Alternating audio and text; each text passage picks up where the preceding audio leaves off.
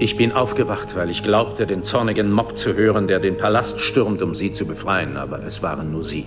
Ist Ihnen klar, dass sie schrecklich schnarcht? Ich muss hier unbedingt raus.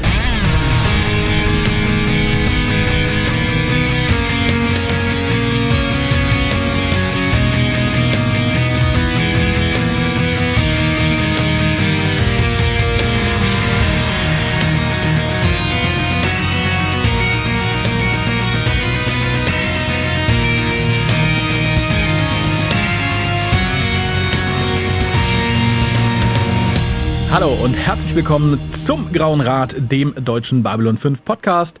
Und für die Leute, die mich nicht wiedererkannt haben, weil ich äh, so lange nicht dabei war und ein bisschen fremdeln und kurz davor sind wieder auszuschalten, begrüße ich ganz schnell auf der anderen Seite des Internets den Gregor. Hallo. Na, hallo Raphael, schön mal hier im Hookast zu sein. Äh, ich meine, äh, dass du im Grauen Rat mal wieder bist. ja, ich habe mit Freuden festgestellt, dass ich viele, viele, viele, viele gruselige Telepathen-Episoden übersprungen habe, was mich persönlich ein bisschen glücklich stimmt, auch wenn ich schockiert war, dass er quasi auf, auf, auf, der, auf, der, auf der Endstrecke, wie heißt das, auf dem, auf dem letzten Stück, auf dem, ne, als ich dann dachte, so, diese Folge, Moment, das ist doch quasi schon so Finale. Ja. Wir sind, ja, wir sind noch sechs also, Folgen. Ne? Ja, also für die Leute, durch. die jetzt die schon uns nicht gelesen haben, wir besprechen nicht das Finale, keine Sorge. Nein, keine Sorge, geht's nicht, aber wir sind aber nur noch sechs Folgen, also noch sechs Folgen, Endspurt. dann ist ja genau Babylon 5 quasi vorbei, dann ist die Vorgeschichte von Crusade durch. Ne? so müssen wir das verkaufen, damit wir noch genau. Weißt du, dann geht's noch, dann geht's richtig ab, dann geht's richtig rund, dann ja. ist die Aufwärmphase durch. So wie man das will, auf dem Schiff mit dem Captain. Weißt du? genau, wie es sich gehört, wie ja, Star Trek. Genau. mit dem Kerl aus der Nachtfalke. Ja, richtig, Noch viel richtig, besser. Ja. Äh, aber bleiben wir bei Babylon 5, das ist nämlich viel schöner. Also gerade in dieser Folge, keine Telepathen, doch eine Telepathin in Sicht, auch, auch noch diese Telepathin in Sicht, aber das Groß an Telepathen ist erstmal weg. Denn wir besprechen Movements of Fire and Shadow, zu Deutsch der letzte Befehl. Das ist, das, da sind wir aber auch geprägt vom Weltkrieg, oder? Ja, einmal das, also äh, und das und der letzte ist, glaube ich, ich, äh, ich habe mal durch die Folgen geguckt. Ich glaube, der letzte äh, Kari, der letzte das, der letzte ne. Das ist irgendwie in, in Deutsch haben sie total drauf gestanden, irgendwelche Folgentitel mit der letzte oder das letzte zu machen. Das ist das, das ist das letzte. Das ist das letzte. Ist vielleicht für Discovery ganz gut. Auch als letzte Folge ein super Titel, die letzte. Das ist Star Trek das letzte. ja, ja. Gut, hier, hier macht es natürlich in gewisser Weise Sinn, weil es natürlich ne mhm. auf Centauri Prime der letzte Befehl ist, aber ja. naja. Buch schrieb JMS, Regie führte John Flynn der Dritte. In Good Old German lief es am 6. März 1999. Amerika war uns ein bisschen voraus, warum weiß ich nicht. Da lief es am 17.06.98. Und wir Deutschen fanden es nicht ganz so aufregend wie die Amerikaner, denn der D5er liegt bei 8,71. Die Amerikaner feierten die Folge quasi mit 9,43. Und ich weiß, ich war lange nicht dabei, aber ich würde mich trotzdem freuen, wenn du den Inhalt zusammenfasst. Sehr schön. Ja, ja, der Klassiker, der gute alte Trick. Erst die einer macht die Daten, der andere darf den Inhalt machen. Ja, was äh, haben wir? Der, der Krieg geht weiter. Der in der letzten Folge ist ja der Krieg gegen die Centauri losgebrochen und der geht jetzt munter weiter. Man äh, bekriegt sich quasi an allen Fronten und wir wissen ja, es ist äh, gut mit mehreren Völkern Kriege zu führen, weil das ist immer eine gute Idee.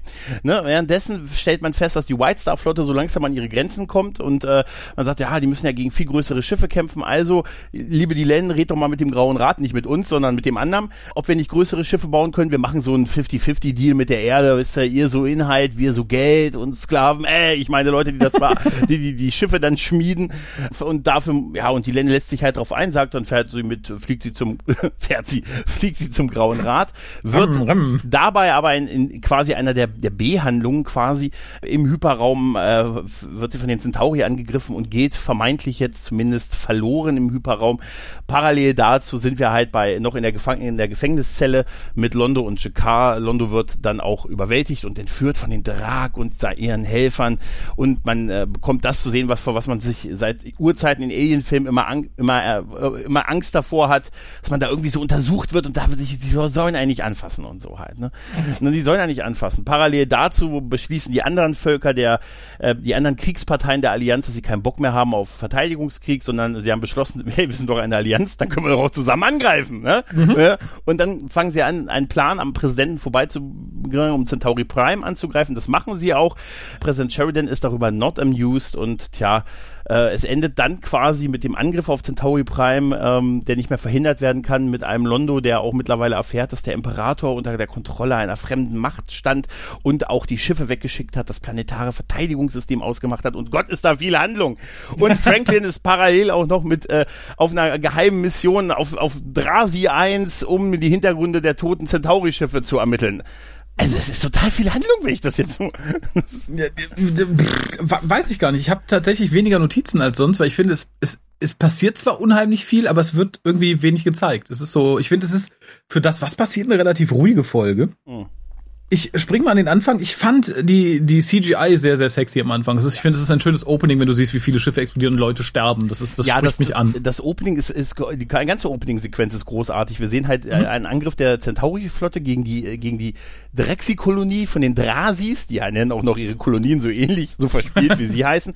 Und wir sehen da auch so neuartige Waffen der Centauri mit diesen, mit diesen Kugeln, die sie unten ausstoßen können, die dann so, mhm. so wie so eine Art, also Torpedos agieren. Die Drasi haben ja auch so Torpedos Torpedowaffen, Torpedowaffen und als ich dann diese Kugeln gesehen habe, da habe ich gesagt, da könnte man Sexen mit wählen.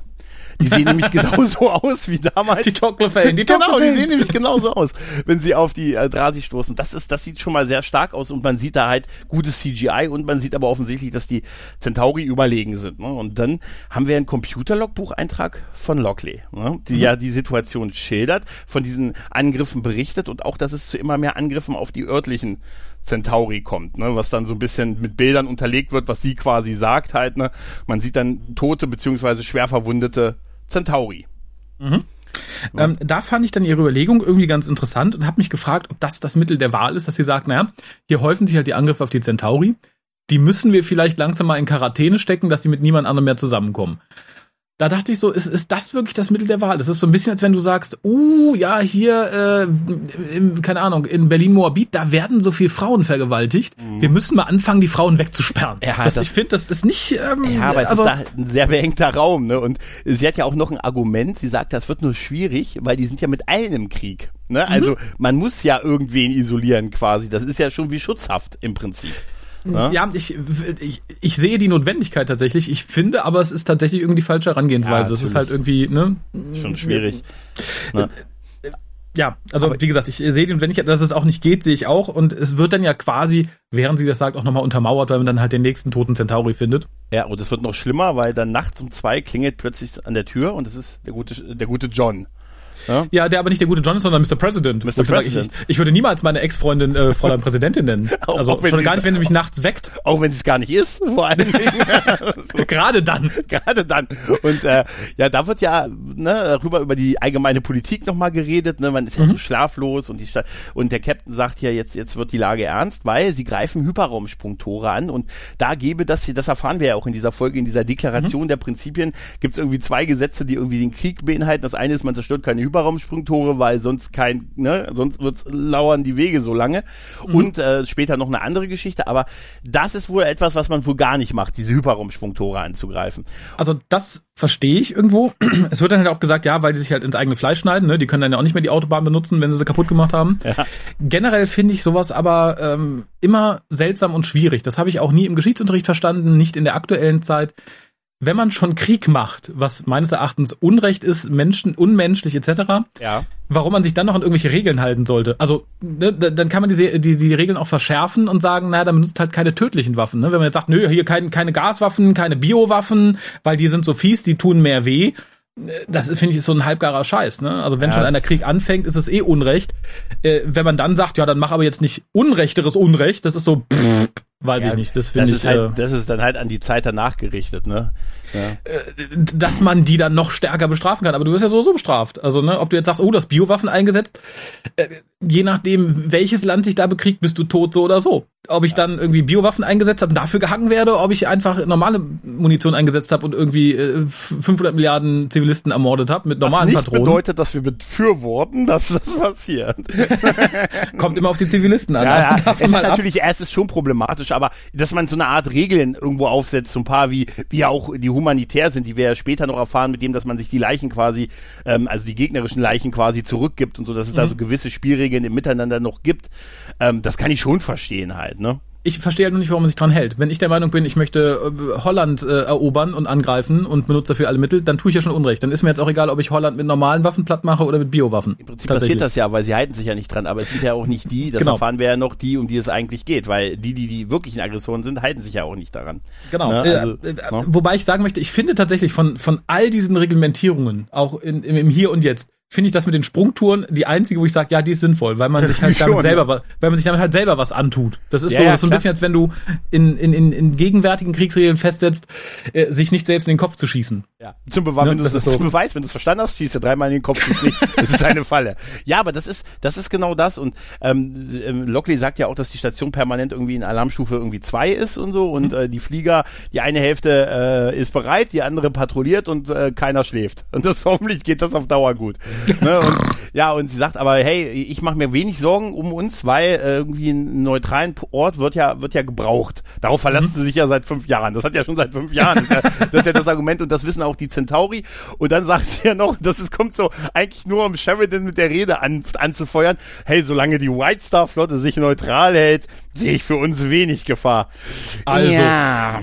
ich muss dir da was sagen. Es gibt da, ich habe von einer Stunde unmittelbar bevor ich herkam, habe ich gesagt, ihr müsst, was? Ihr müsst angreifen. Was? Angreifen. Ja, alle angreifen. Ja, ja. wenn das, wenn das so sagen würde, aber ich finde halt tatsächlich, das macht für mich halt deutlich, wie weit Sheridan mittlerweile von ja. seinem Job auf der Station entfernt ist. Absolut. Weil er spricht es nicht vorher mit ihr ab. Er sagt es ihr nicht irgendwie nett oder gedrungen. Er sagt einfach so, sie sagt, ja, Station wichtig, bla bla. Naja, ich habe halt gesagt, die sollen angreifen, ne? Tschüss. Ja. Das ist so, mh, mm, es ist natürlich eine logische Entwicklung, aber ich dachte in dem Moment so, ja, hättest du statt Lockley da den Sheridan von vor zwei oder drei Jahren sitzen, der hätte das auch nicht gut gefunden. Der hätte sich mhm. tierisch aufgeregt. Der hat auch gesagt, naja, das hätte man zumindest mal vorher mit mir absprechen sollen, weil ich halt auch die Station irgendwie darauf vorbereiten muss. Also man merkt wirklich das Unwohlsein von Sheridan in dieser Rolle des Präsidenten. Mhm. Und ich glaube, deshalb verhält er sich auch so.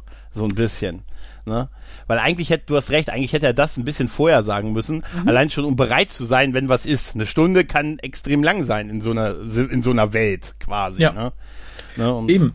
Ja, sie und dann ja nochmal die CDC anhalten und sagt ja, oh, jetzt, jetzt buchen Sie mir bitte einen Flug nach Hause. Nein, das, das wäre geil. Aber, nein, quasi sagt sie, oh, jetzt gibt's Ärger. Ist ein bisschen nichtssagend, ne? Sie sagt, sie erhöht ja nicht die Alarmstufe, sondern nur, wir haben ein Problem. Und dann endet ja der Vorspann mit der Szene, wo wir sehen, dass die, dass die Centauri über, durch die zerstörten Drasi-Flotte quasi fliegen und die, und plötzlich sich Hyperraum Sprungtor, äh, mhm. äh, Sprungtore öffnen und da, wo die White Star Schiffe rauskommen und die Centauri-Schiffe angreifen. Und damit endet ja quasi die Opening-Szene. Und ich muss sagen, ich finde die sehr stark wie sie ja. ist auf jeden Fall, also ich, ich finde, das spiegelt sich so ein bisschen an am Ende wieder. Da haben wir eigentlich ähnliche Szene, wo sich Sprungtore öffnen und mhm. ähm, das Feuer öffnen. Ich finde aber halt tatsächlich, dass Sheridan durch diese Aktion den Konflikt noch beschleunigt hat, weil ich glaube tatsächlich, wenn er das da noch nicht getan hätte, wäre die Allianz zwischen den anderen gegen Centauri Prime so schnell nicht geschmiedet worden. Ich glaube, wenn die dann merken, oh, Moment, jetzt fallen uns auch noch, äh, jetzt fällt uns auch die White Star Flotte in den, in den Rücken, wenn wir sowas machen, ich glaube, das feuert an. Wenn du merkst, irgendwie, dass jemand, mit dem du eigentlich verbündet bist, dir in den Rücken fällt, dass du dann sagst, mhm. naja gut, dann sind wir, wir vier, wir haben dieselben Interessen, dann legen wir mal schnell los, bevor die uns ganz lahmlegen. Ja. Allerdings muss ich dann sagen, es kommt eine Szene, da habe ich festgestellt, ich habe eindeutig den schmutzigeren, das schmutzigere, den schmutzigeren Verstand als Dylan. Dylan und Sheridan sitzen halt am Tisch, am Morgentisch quasi, mhm. mit so einem Ding, was aussieht wie eine Hookah vorne dran. und, ähm, und John sagt, ich äh, muss dir, ich muss dich was fragen. Und sie verfällt ja gleich und sagt, du willst wissen, warum ich es nicht trage. Hör zu, das würde lächerlich aussehen bei mir mhm. und so. Und das wäre, das wäre, in meinem Kopf habe ich sofort mir so einen Bierhelm vorgestellt. weißt du, den, ich finde das ein bisschen erotisch, wenn du den trägst. Ne? Und äh, ich sage, ich glaube, da habe ich einfach irgendwie, mhm. keine Ahnung, vielleicht bin ich nicht ganz so. Hm. Als er dann fragte, noch bevor sie was sagte, dachte ich, der will Analsex. Es geht, geht darum, der will Analsex. Weil sie so besorgt guckte, ach, es geht doch, ich so, es geht um Analsex, es geht um, ich soll das tragen. Ich so, ja genau, das Ding, wo hinten das Kläppchen drin ist, sollst du tragen die ganze Zeit. Das findet er super. Mhm. Ähm, ich, ich war dann ähnlich enttäuscht wie sie, als es um, nur um die Arbeit ging. Ich fand's total witzig, dass er auch auf die eigentliche Sache, dass sie irgendwas von ihm nicht tragen will, auch nicht mehr drauf zurückgekommen ist, sondern das einfach so ignoriert dann halt. Ne? Das, das wirkt so ein bisschen wie, ach, die fülle ich ab, dann trägt die das schon. Ja, das, ist, das, ist, das geht ja erst in zwei Stunden los, deshalb wir. Und da, da gibt's ja die Diskussion, Diskussion äh, über die White Star Flotte, ne? dass man mhm. die White Star Flotte damals gebaut wurde für den Krieg gegen die Schatten und mhm. naja gut, dann durfte man sie danach quasi übernehmen, die Kostenstelle ändern und schon aber so, konnte man sie gegen die Erde einsetzen, aber man hat halt auch viele verloren. Ne? Und jetzt mittlerweile sind die ja, waren sie damals auch oft gegen Schiffe eingesetzt, die zehnmal so groß sind und das mhm. führt zu immer mehr Problemen. Und er hat dann halt die Idee äh, zu sagen, ich würde gerne eine neue Schiffsklasse bauen und da müsst und ich weiß, dass ihr das nicht alleine stemmen könnt, sondern ihr könnt das ja mit vielleicht mit uns zusammenbauen. Wir würden erstmal so ein, zwei Prototypen bauen. Ich sag nur Crusade, ich höre dich trapsen. Mhm. Ne? Und äh, ja, aber du könnt, müsstest das dem Grauen Rat quasi vortragen, nicht uns. Ne? aber ne? und das ist ja im Prinzip, ich muss sagen, die, dass, dass die da nicht schon längst drauf gekommen sind. Hä? Ja, also ich hatte so ein bisschen Schwierigkeiten mir zu überlegen, weil gerade als die White Stars das erste Mal auftauchten, waren es halt so die Überschiffe. Das war ja Quatsch. Ja, ja. war quasi die Defiant von, die, wie, ne, von, ja, ja, von genau. Babylon 5. Dann jetzt zu sagen, na ja, die anderen haben ja viel mehr und viel größere Schiffe. Da habe ich mir gedacht, warum brauchte man dann gegen den Schattenkrieg White Stars? Dann hätte man einfach sagen können, oh, die Drase, die haben fünfmal größere Schiffe und 20 mal mehr. Mhm. Dann schicken wir die Drasi in den Krieg. Ja, man kann natürlich sagen, ja, selbst alle Schiffe von allen hätten nicht gereicht, da brauchte man noch 200 White Stars, sonst hätte man nicht gewonnen. Aber ich fand es halt tatsächlich eine etwas schwache Ansage, damit man uns verkaufen kann, dass die jetzt zusammenarbeiten müssen irgendwie. Dass man sagt, ja, A, ähm, ist es zu teuer, wir bauen keine mehr und B, sind die schwächer, als wir es bisher verkauft haben. Das ist ja auch das, woran die Defiant gerne mal kränkelte. Mhm. Die war ja mal stärker und mal schwächer, je nachdem, wie es das Drehbuch gerade hergab. Ja. Das hier war ähnlich. Ich finde die Idee aber tatsächlich gar nicht schlecht, wobei ich mich ein bisschen frage, ob die Erde da nicht sehr viel besser wegkommt. Und ich ja. fand halt irgendwie die, die Antwort der Präsidentin so ein bisschen verlogen. So, ach ja, ich wäre schon dafür, aber nur, wenn äh, die Mimbari zuerst dafür sind. Ja, die, die, die, lacht sich doch ins Fäustchen. Ja, die sagt doch, ja geil, wir kriegen die ganze es, Technologie. Es geht, ja, es geht ja um diese, genau, um diese Technologie. Und sie stellen ja irgendwie die, das Material und die Konstruktionspläne quasi. Und mhm. die Erde bezahlt und Arbeitskräfte und so halt, ne? Wir haben so die bisschen, Chinesen. Ne? Also ein bisschen. Und das, und darum, das ist ja im Prinzip so dieser Deal. Und äh, dass da die, die, also die Präsidentin Dutschenko, also ich sag nur, Clark hätte sofort zugestimmt. Ne? Also da, da, da, der alte Kapitalist. Ne? Ja, das, aber ich muss, äh, ich habe ja bei der White Star Flotte auch schon in der letzten Folge, da habe ich das mal angesprochen, mich irritiert es immer, dass die durchnummeriert sind. Weißt du? Dass mhm. man sagt, die hier ist die White Star 43,5. Hören Sie auf zu schießen. Ist nicht, dass man die offen durchnummeriert, ist das nicht allein schon, weil man dann eine Anzahl weiß, wie viele es dieser Schiffe gibt? Hat schon mal einer eine höhere als 67 gehabt? Ja, nee. Moment, du kannst aber auch die Leute sehr reinlegen, wenn du dann sagst, oh, so, ja, passt stimmt. mal auf, hier kommt die White Star 7835 und ruft, ruft um Verstärkung vom Rest der Flotte, dann ja. weißt du, hu, lass mal schnell wegfliegen. Und als Mimbari sitzt du da so, haha, wir haben nur acht. Das wär, du hast recht, das, das, das okay, da habe ich nicht dran gedacht. Das ist ein gutes Argument. Du könntest sagen, ich bin die White Star 7483 und auf, der, auf, deinem, auf deiner Heckflosse steht, ich bin die einzig vierstellige. die anderen sind mehr. Ja, genau. Nein, also die, die, die Membari ja? durchzählt 1, 2, 3, 4, 5, 6, 7, 8, 9, 5738. Und dann wusstest du genau, wow, haben die viele Wie viele Schiffe? haben wir eigentlich? Fünf. eigentlich haben wir nur fünf. Du siehst immer nur dasselbe Modell, wir copy-pasten. Das wäre geil. Genau, ja, die, die, wenn die repariert werden, werden die auch einfach nur ein bisschen umlackiert hinten. Das ist genau. dann kein neues Schiff, was da rauskommt, sondern. Also auf jeden Fall geht diese Übervor über diese Übervorsicht, die Sheridan die Len gegenüber hat, die in dieser ganzen Staffel seit Markus Tod sich durchzieht, geht mhm. halt weiter mit, ach, du bist hier Ranger 1 und pipapo, aber jetzt diesen Flug mit dem White Star Schiff bis nach Hause, bis nach Hause, da mache ich mir Sorgen. Das ist schon weit. Aber ich, aber, aber, aber ich sorge dafür, dass dich niemand begleitet. Ja, ich so, ich gebe dir Linier mit dem Typen traurig. Ne, genau, wenn, wenn einer angreift, stellt er sich aufs Dach von der White Star und pustet sie alle persönlich weg.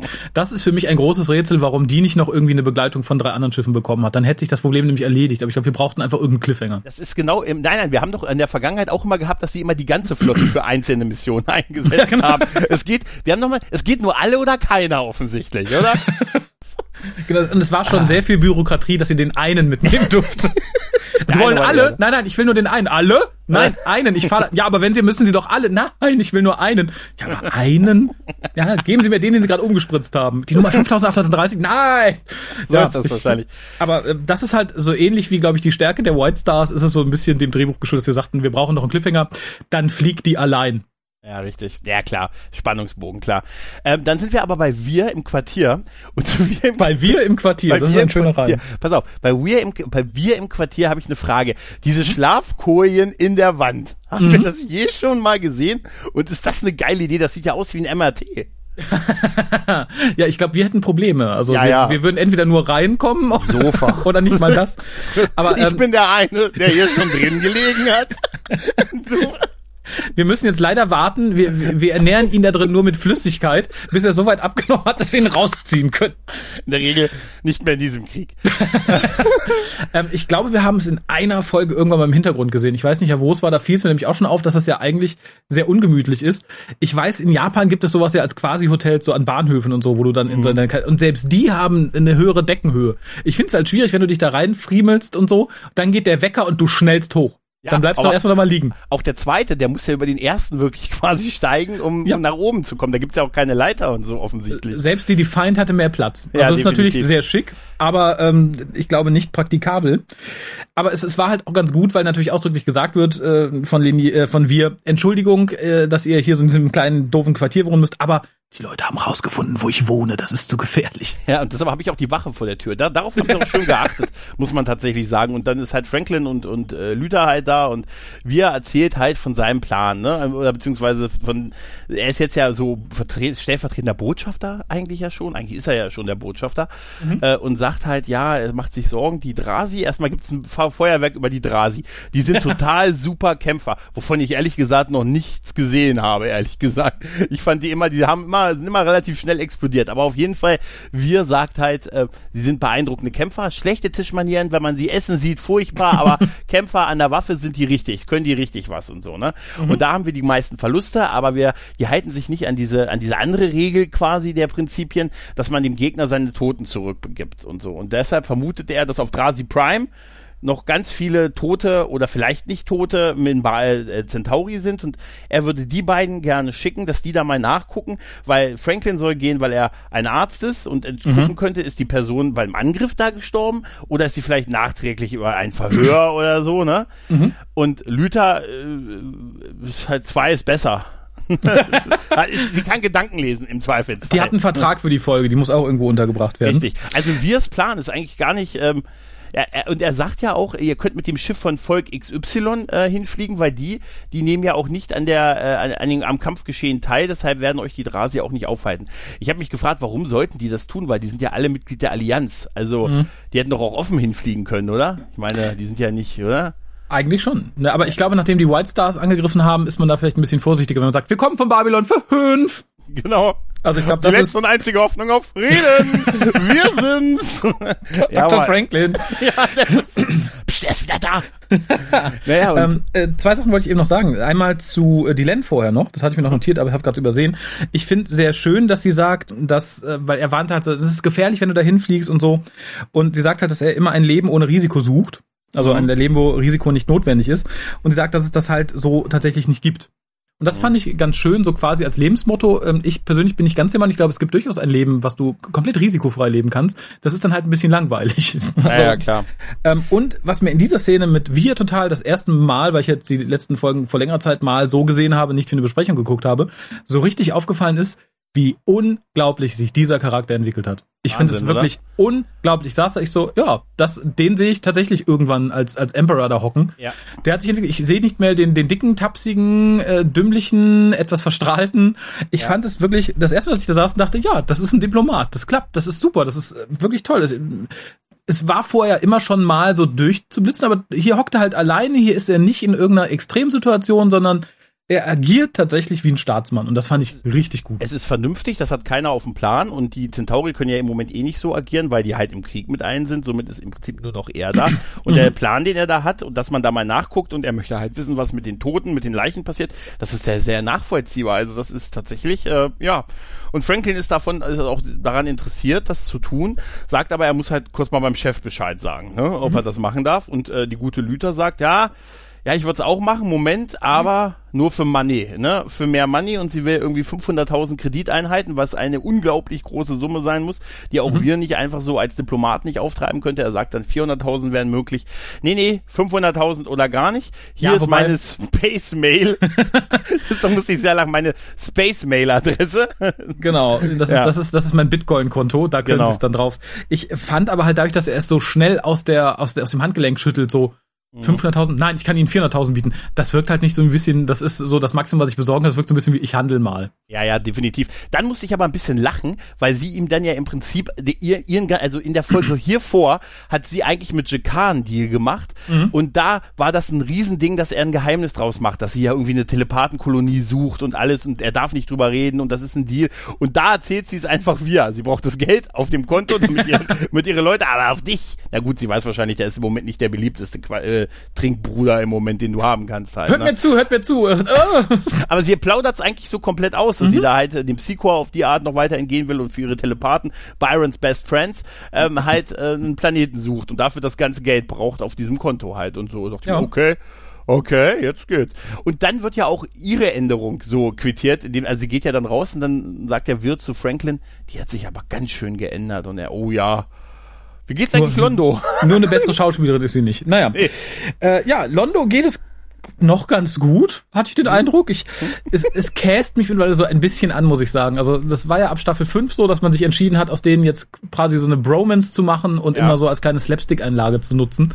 Und hier ging mir halt so die, die erste Minute ziemlich auf den Senker. Ich dachte, okay, schon wieder so, so eine Bruder-Lustig-Szene. Ja, ähm, aber ich fand, die, ich finde diese Idee von Londo, dass er sagt, ich sitze hier quasi mhm. und das Volk wird rebellieren, um mich frei zu bekommen. Das fand ich super. Da habe ich wirklich, ich habe so gedacht, die werden merken, ihr Premierminister sitzt im Gefängnis. Das Centaurum. Seit drei Tagen. Seit, ohne Grund. Seit, genau. Das Centaurum wird wahrscheinlich die Erlasse des Imperators hinwegwischen und man wird mich rauslassen und ich finde es später auch geil, wenn Shakar sagt, ja, ich bin wach geworden, ich hab gedacht, das ist der wütende Mob, der ihre Freiheit fordert, aber, hm. Du hast nur geschnarcht. Nein, aber das, diesen Glauben auch an seine Außenwirkung mhm. auf das Volk ist großartig da blitzt halt der alte Londo wieder so ein ja. bisschen durch, ne? Wo ich dachte, ja, du, du kleiner Dekadenter, ähm, fand ich auch sehr schön. Ähm, dann folgt so eine Szene, ich finde es sehr praktisch, dass so eine Zelle so einen Blitzdingsbums hat, wo alle bewusstlos werden. Ich finde das hätte man in mehr Science-Fiction-Serien mal zeigen sollen. Ich finde, das ist das einzige Sinnvolle. Wie viele Total, Ausbrüche gibt es aus Gefängniszellen, weil jemand die Zelle aufmacht und ja. wird angegriffen? Ja, das ist der Klassiker. Er liegt da irgendwer bewusstlos oder kommt rein, wir brauchen Hilfe, dann kommt die mhm. Wache rein und wird die Wache überwältigt. Das ist total clever, das so zu machen. Ja. Abgesehen davon, bis, bis auf die Tatsache, dass die Wand aussieht wie eine Schiebewand. die sieht wirklich nicht, komm, auf, auf, auf Drücken kriegen wir sie weg. Zwei, drücken. Ja, und aber dieses Betäubungsding, das, das, das mhm. ist mir auch gefallen. Und dann kommt ja diese Horrorvorstellung, die man so bei, bei in, wenn man mit Akte X groß geworden ist, weißt du? Ich, ich fand, es war so eine Mischung aus Akte X und Zahnarzt des Todes. Das war ja, so. Ja, ja. Und vor allem dadurch, dass die auch aussahen wie die, wie die Grauen. Das war so, ja. ich dachte so, mhm, da hat man sich doch irgendwie, ich, ich finde es halt ein bisschen seltsam, weil bei sowas wie Farscape oder so oder bei vielen anderen Serien kannst du halt sowas einführen, weil du sagst, okay, die entsprechen halt so dem, was sich so in der, in, in der menschlichen Allgemeinheit als so die, die, mhm. die Alien-Geschichten durchgesetzt hat. Hier dachte ich in dem Moment, das ist ein bisschen verschenkt. Londo wird nicht sagen, ich wurde von Außerirdischen entführt. Ja, richtig, genau. Aber auch das Ganze, weißt du, wie er dann auf dieser Pritsche liegt, da durch diesen mhm. Raum gekarrt wird, dann so gescannt wird, wo du sein, sein Skelett dann quasi siehst, dann bekommt er dieses Teil aufgesetzt, was offensichtlich sehr nach Schatten aussieht und so, mhm. ne? Und dann mit der Sonde und dann wacht er ja auf und sieht, wie diese Aliens über ihm, über ihn, ihn angucken und auch er träumt von Adira, das fand ich tatsächlich ja, ganz nett. Ja, das fand ich, das fand ich ganz nett. Dann sehen wir ja auch einen Drag, der von äh, Wayne, ich glaube Wayne Johnson, das heißt er, oder? Wayne Alexander mhm. äh, gespielt wird, der Lorien halt, ne? Ja. Genau, und der sagt, er, er, er wird ausreichen. Ne, dachte ich mir, das, das ist auch kein hören. Kompliment. Du, das, ganz ehrlich, ich habe überlegt, wenn du mal so nachts aufwachst, da ist so ein Typ über dir, der sagt, er wird ausreichen. Doll was? ist er nicht, aber wir nehmen, was wir kriegen können. In diesen Zeiten, bei den Temperaturen nehmen wir den nächsten. Ich habe mir in dem Moment gedacht, als, als, als, als, als er auftauchte, sich zwischen den Grauen, dachte ich mir, wenn ich jetzt ein Standbild mache, das kriege ich doch verkauft als Crossover zwischen den Jem'Hadar von Deep Space Nine meets Akte X. Ja, ein bisschen schon, ja. ja das war so, wer da nicht genau hinguckt, der, der hat ja, verloren. Ja. Ähm, was ich tatsächlich ganz schlau fand, war dann, dass man Londo äh, zu dieser Szene aufwachen lässt, in der halt Jakar dann sagt, äh, ne, ja, ich dachte, hier ist der große Aufruhr, aber du hast nur geschnarcht. Mhm. Und damit so ein bisschen offen lässt, ob er einen schlimmen Traum hatte, ob es wirklich passiert ist. Ja, richtig, richtig. Aber er hat auf jeden Fall ein extrem ungutes Gefühl und sagt, mhm. ich muss hier unbedingt raus. Und Jakar sagt ja zu ihm, ja, das habe ich dir schon die ganze Zeit gesagt, dass du dich, dass du hier drin kannst auch nichts machen, weil Jakar natürlich jetzt auch nicht gerade an seine große Volk, äh, Außenwirkung beim Volk halt glaubt. Und Londo hat ja das Problem, dass er nicht das Gesicht verlieren möchte, ne? sondern sagt, ja, ich habe jetzt gesagt, ich bleibe hier so lange drin, solange sie hier drin sind, aber ich muss hier raus, draußen passieren schlimme Dinge, ich fühle das, was kann ich denn tun? Und dann gibt es, ich weiß gar nicht, wie ich diese Szene beschreiben soll. der, der Traum einer, einer jeden Bulimikerin, glaube ich, dass ja. du quasi aus dem Nichts, ohne dir irgendwas in den Hals zu stecken, ad hoc dein Frühstück wieder loswerden kannst. ähm, äh, ich, ich wusste im ersten Moment, was ich davon denken soll. Ich so, ist es, ist es eine Fähigkeit dieser Rasse, einfach auf, auf Wunsch sein Essen auszuspeien? Oh, überleg mal, das ist das, womit du dich vorstellst. was sind ihre Fähigkeiten? Moment. Ja, cool. Da. Äh, ich, ich, ich war irritiert und hin und her gerissen wie gesagt, ich finde, das ist extrem albern, aber in dem Moment auch irgendwie tatsächlich zu ich hab, lustig, ich hab als dass ich ärgerlich sein das, könnte. Das war es wirklich. Es war einfach zu lustig, auch der Moment, wo, wo London dann noch so vor ihm steht und so die Hand ihm so scheinbar unter den, warten Sie, warten Sie, oh Gott. Und fast schon, es deutet sich ja fast an, als wenn die Augen bei Jakar rauskommen. Und dann ist ja genau diese, diese Überblendung, wie, wie, wie die Wache Londo rauslässt. Der ist Gott sei Dank großer Schöpfer. Wie furchtbar, Danke, dass wie das, das, das, das habe ich uns seine Augen. Seine Augen. Ich, ich fand es sogar, es war nicht der Geruch, es war das Brennen in den Augen. Ich so, ja, richtig, richtig. Das ist, aber es, es, ist halt böses slapstickig, ne? Also wenn ich so über nachdenke, ja. finde ich, ist es äh, so. Ja. Denk mal an den JK von Staffel 1 und 2, ja. es ist der Figur ein bisschen unwürdig. Aber das, trotzdem das fand ich gut. Aber ich, genau, das, du hast komplett recht, aber ich, sag mal ehrlich, ich musste wirklich lachen und eben schon mhm. wieder. Also es ist, das, das ist dann halt okay, halt auch mal. Naja, auf jeden Fall äh, sind wir dann ja im, äh, im, im Stationsbüro, wo wir schon eine Weile mhm. nicht mehr waren, ne? Also im, im Kommandostation, wo Franklin, äh, nee, wo auch äh, hier die Drasi, die ich, die, die ich immer nicht weiß, wie sie ja Brakiri mhm. und ähm, Natot jetzt als Vertreter der Narren ist da, der gute, äh, der gute Garibaldi ist da, Lockley und die und Sheridan und es wird halt mhm. quasi besprochen, wie der Krieg verläuft und äh, das ist auch sehr geil. Nochmal zusammengefasst. Ich muss ja, A, ich musste sehr lachen über, wer hat denn dem Drasi das Lätzchen umgebunden? Warum hat der denn so ein Latz? ich musste über die beiden Uniformen irgendwie grinsen. Ich hatte irgendwie das Gefühl, dass sah aus, als wenn zwei russische Offiziere noch beim Frühstückstisch gesessen hätten und ihre Servierten nicht abgelegt hätten. Was ist ist denn da passiert? Diese Serviette, das ist, hat mich total irritiert. Mich hat allerdings auch bei einer Todd auch so ein bisschen, so sah Jakar nie aus.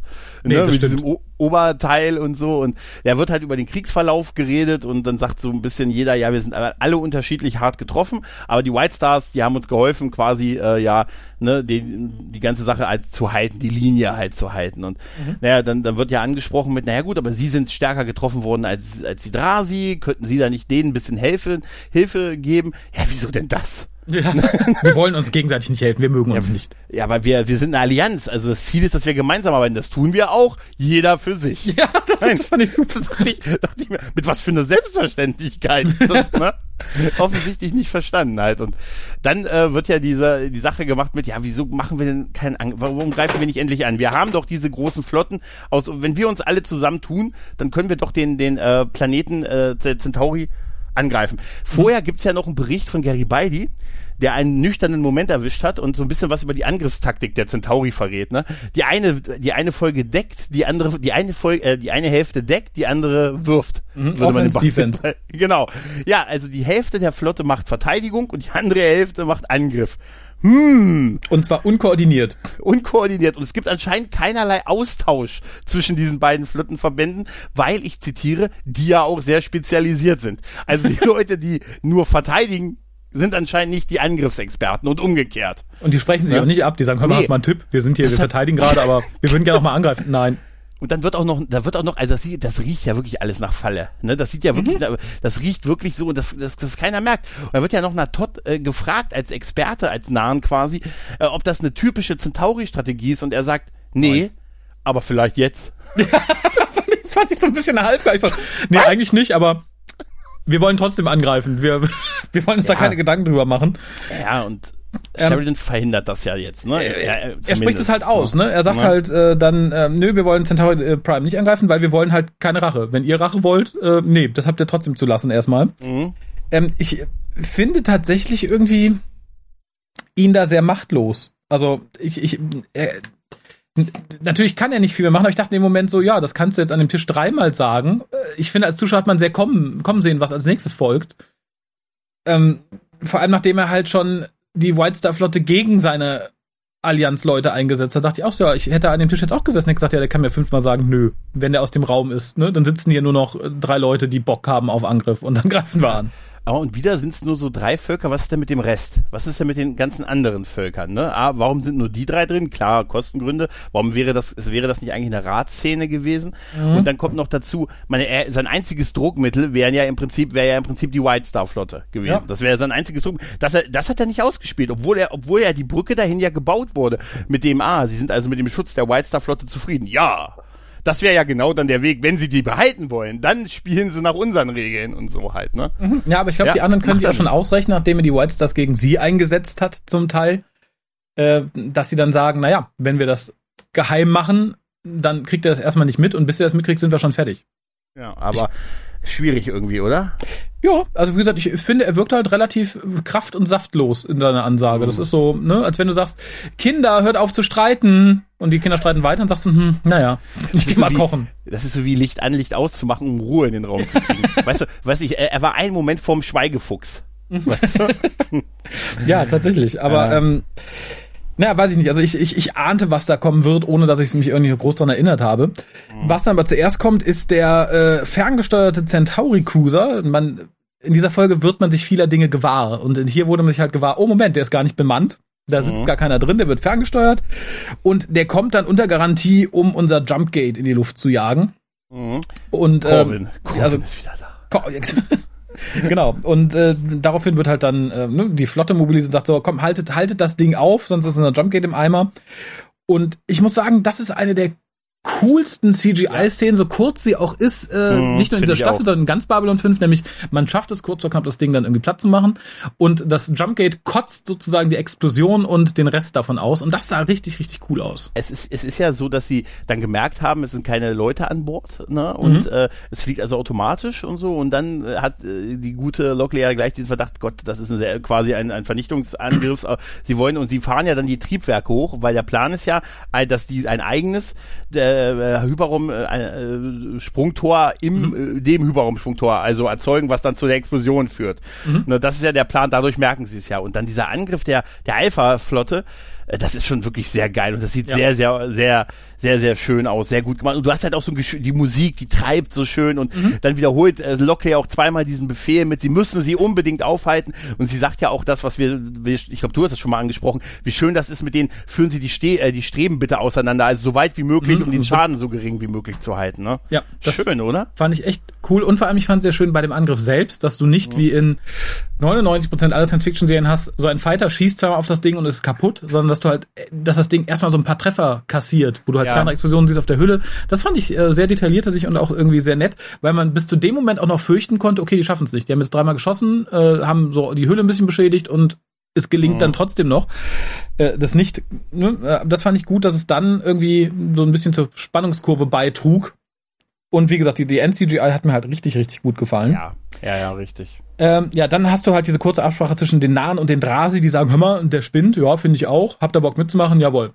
Das ist genau. so.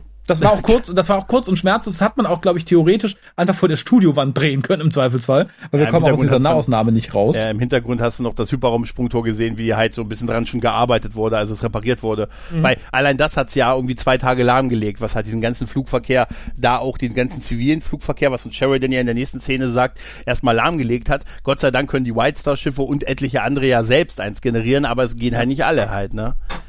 Eben. Und ja. ähm, was mir dann tatsächlich total gut gefiel, ich bin ja kein Freund von Franklin, ich bin auch kein Freund dieser, dieser B-Handlung sozusagen, die es theoretisch nicht gebraucht hätte. Man hätte das mhm. sehr arg zusammenkürzen, indem man einfach die Überreste, aus dem, die aus dem Sprungtor gehustet wurden, einfach untersucht hätte und gesagt hätte, guck mal, das ist doch ein ferngesteuertes Ding, das ist doch Schattentechnologie. Ja, ja. Da brauchst du diesen ganzen B- oder C-Handlungsstrang nicht. Allerdings fand ich es äh, zuerst irritierend, dass es halt alles sehr nach Studio aussieht. Also, dass die, der Planet sehr studiohaft aussieht. Da waren sie in Folge 100 so stolz drauf, dass sie da mal ordentliche Kulissen dafür gekriegt haben. Das haben sie gefeiert. Hallo. ich, ich will auch mich nicht zu weit aus dem Fenster lehnen, aber in dem Moment dachte ich halt so, mh, ja, gut, es ist wirklich schon arg studiohaft. Das sieht halt aus wie wie ein Keller, nicht wie ein Planet. Ja, Aber ja. ich fand Dr. Franklins komisch gefaltete Karte total großartig, weil das sah halt richtig außerirdisch aus. Ich dachte, ja, ja. genau. Ja, Super. ja, und dass sie, äh, wie sie gefaltet war und dass, dass äh, Luther sagt, sie müssen sie andersrum drehen. Und ja, ah, das, und das sah wirklich aus wie so Zeitungsschnipsel. Und da fand ich es auch sehr schön, ähm, wo, wo äh, dass sie da also, dass es offensichtlich auch sehr tropisch warm da ist. Wir können da im Moment ein Lied von singen halt, ne? Mhm. Und das ist, das, er sagt, ja, und dann ist dieses Hotel, das hat mir Garibaldi empfohlen. er sagte, das ist günstig, das, äh, das Essen ist gut und die Preise sind in Ordnung und so. Und dachte ich mir, was ist denn das hier? äh, ne, irgendwie Hotelführer Garibaldi oder was? Er hat, da irgendwie, er hat ihm vier von fünf Whiskyflaschen gegeben. Genau. Er hat, er hat auch den Tipp gegeben, wie wir die Minibar nachfüllen können, ohne dass das einer merkt.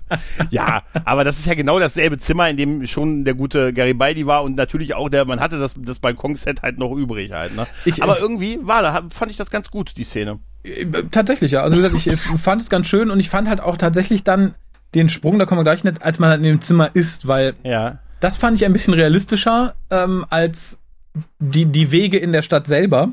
Mhm.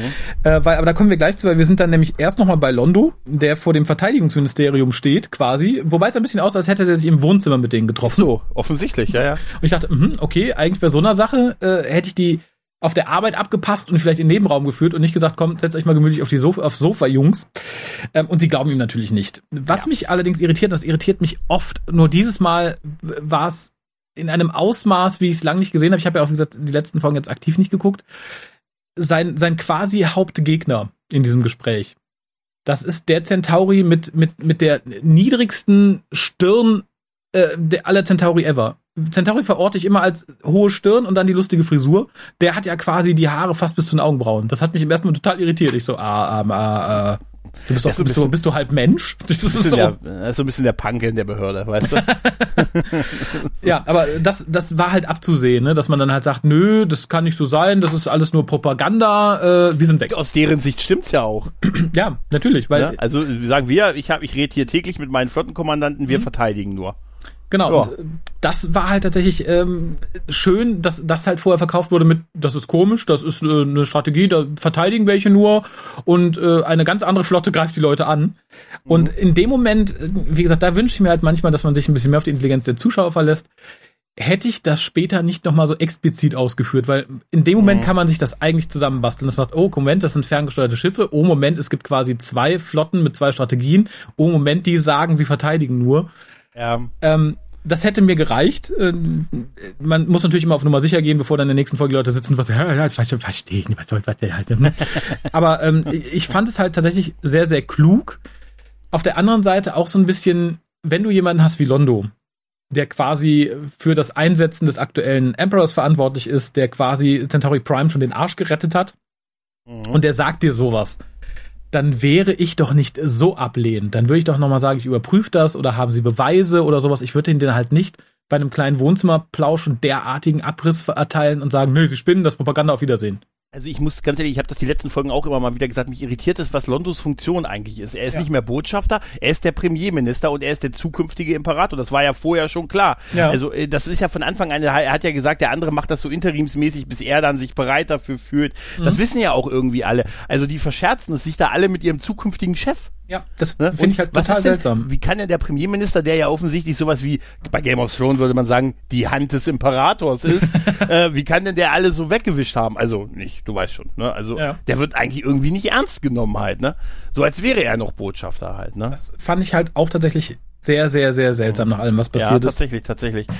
Apropos seltsam, der gute Garibaldi klingelt Sturm bei John. Mhm. Und der ist ziemlich angepisst. Da dachte ich im Moment so echt krass. Klingelst du so oft? Genau, musst du dich gegen die Tür, Tür gegen die Türklingel lehnen. Ähm, fand der ich tatsächlich seltsam. Also da, da sieht man, glaube ich, also das heißt ja seltsam, aber ich fand es halt etwas untypisch. Das zeigt halt, glaube ich, unter wie viel Stress der gerade steht, dass der auf sowas mhm. halt gar keinen Bock hat. Und ja, im Endeffekt wird Michael jetzt nur als Boot benutzt, der sagt, hör mal, ein Großteil der Drasi-Flotte ist weg. Ja. ja, das ist ja immer so, dass da immer einer vorbeikommen muss und das, das persönlich physisch übergeben muss. Ja, weißt du? aber Normalerweise kriegst du einen Anruf, weil es schnell gehen muss. Du hast aber nur, du hast aber nur zwei, zwei Möglichkeiten, glaube ich, als Drehbuchautor dieser Zeit. Du kannst es entweder so machen, indem du jemanden persönlich klingeln lässt und mhm. das runterbeten, oder du hast eine Szene, in der der Kommunikator geht blub, blub, blub, und denkst so, ja, Sheridan, ich habe etwas unglaublich Wichtiges, was ich dir sagen muss. Komm her, klick. Oh, das ist, das ist die zweitschlechteste das Variante. Ist, genau, dann finde ich doch ja, besser, dass er direkt vorbeikommt und nee, das sagt. Und er ist ja immer noch der Chef des Geheimdienstes und mit dem, dass die Flotte weg ist und so, das ist ja dann, und sie haben das ja irgendwie äh, den gesamten Funkverkehr überwacht und so mhm. und deshalb haben, wissen sie das jetzt auch und dann will ja Sheridan noch wissen, wann das passiert ist und er sagt, es kann sein, dass der Abflug schon während ihrer Besprechung passiert ist. Gut, das ist nicht passiert, das, das so war es ja nicht, ne? Mhm. Die haben sich ja erst dann, aber dann ist ja der gute Sheridan gleich, wenn das stimmt, dann können die sich auf was gefasst halten. Ich brauche, bringen Sie mir das schnellste Pferd. Ne, ich brauche, da fand ich sehr witzig. Da sagte ich, bringen Sie mir eine White Star, egal welche. Sie muss nur schnell sein. Da dachte ich mir, sind die nicht alle baugleich? Genau. Also jetzt mal ohne Witz. Die sind doch nicht unterschiedlich, oder? Viel, ja, vielleicht hat man dann später irgendwie, als, als die Credits zu Neige gingen, dann einfach schlechtere Motoren verbaut.